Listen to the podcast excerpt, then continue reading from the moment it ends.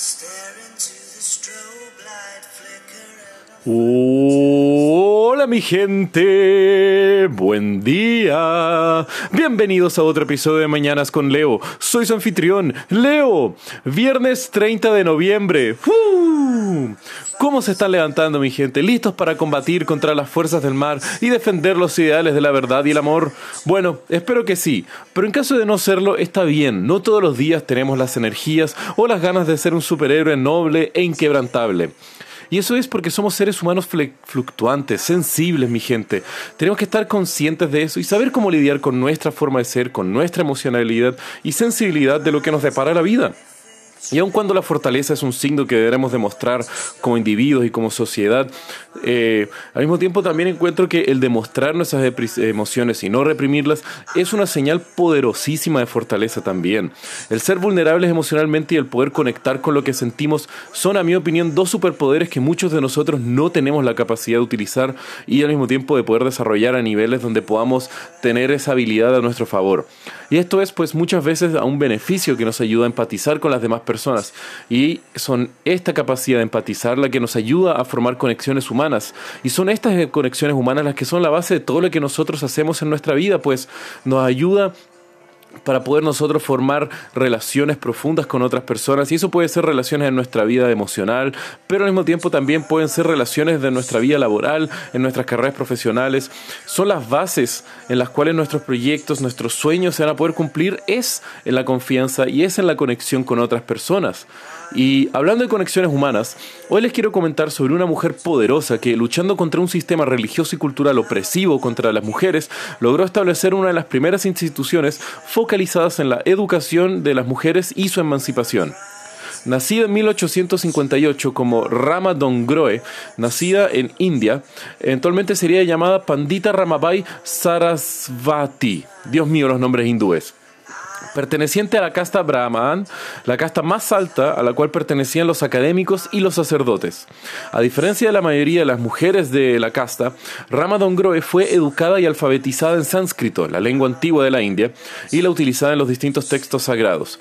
Esto fue una transgresión muy fuerte por parte de su padre, pues en la casta Brahman los hombres son los que son educados y alfabetizados, mientras que las mujeres son serviciales para sus maridos de la misma casta.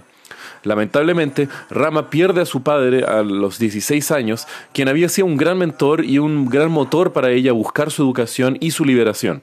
El tema es de que, debido a esto, ella comienza a viajar por toda la India junto a su hermano, trabajando como lectores de textos en sánscrito religiosos. Rama comienza a ganar fama por su conocimiento y debido a su gran oratoria, ganándose el título de pandita solamente a sus 20 años. Pocos meses después fallece su hermano y ella se casa con un abogado bengalí, lo cual era considerado una doble transgresión, pues era un matrimonio entre dos castas diferentes y al mismo tiempo entre dos regiones de su país, algo totalmente inadmisible en la India de los 1800.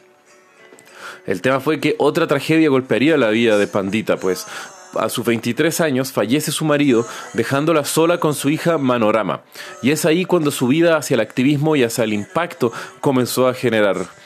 Primero, fundó la Sociedad de Mujeres Aria, una organización focalizada en entregar educación en mujeres en un país donde las mujeres son principalmente analfabetas y al mismo tiempo en luchar de la defensa de las mujeres en casos, por ejemplo, de matrimonios infantiles, una horrible práctica que era muy común en la época, pero que lamentablemente hasta el día de hoy podemos verlo replicado en distintos lugares del mundo.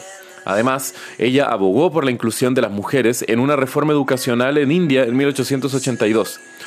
El tema es de que ella veía cómo el terror en los hombres indios estaba totalmente basado en que ellos veían que si las mujeres se educaban, su sociedad entera se iba a venir hacia abajo y sus derechos y privilegios estarían desapareciendo. Hmm, podemos ver un par de paralelismos ahí, ¿no?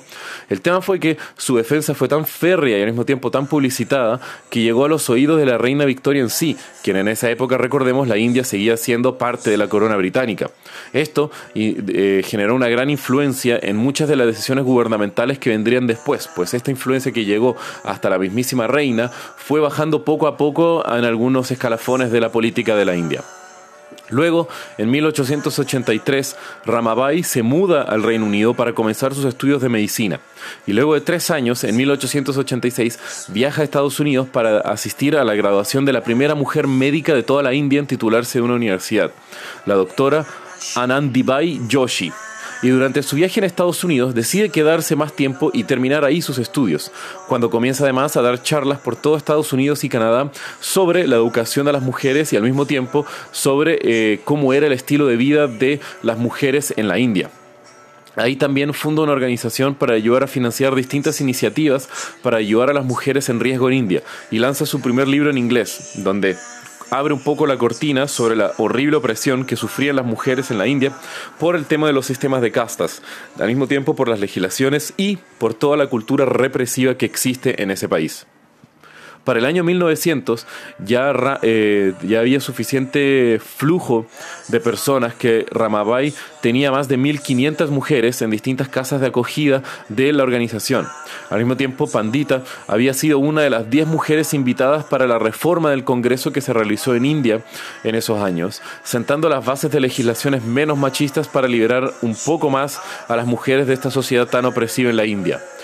Y aun cuando podemos ver que sus impactos fueron como plantar muchas semillas en principios del siglo XX para que después germinaran en distintos movimientos que lamentablemente hasta el día de hoy tienen que estar luchando en la India, uno de los países más brutalmente golpeados y uno de los países más peligrosos para ser una mujer, podemos aún así indicar que Pandita Ramabai fue una grande, una luz en una época de total oscuridad para las libertades de las mujeres y categóricamente defendiendo y visibilizando lo peligroso y abusivo es hasta el día de hoy, pues lamentablemente, el sistema cultural eh, en la India para muchas de las mujeres que viven en esa triste realidad.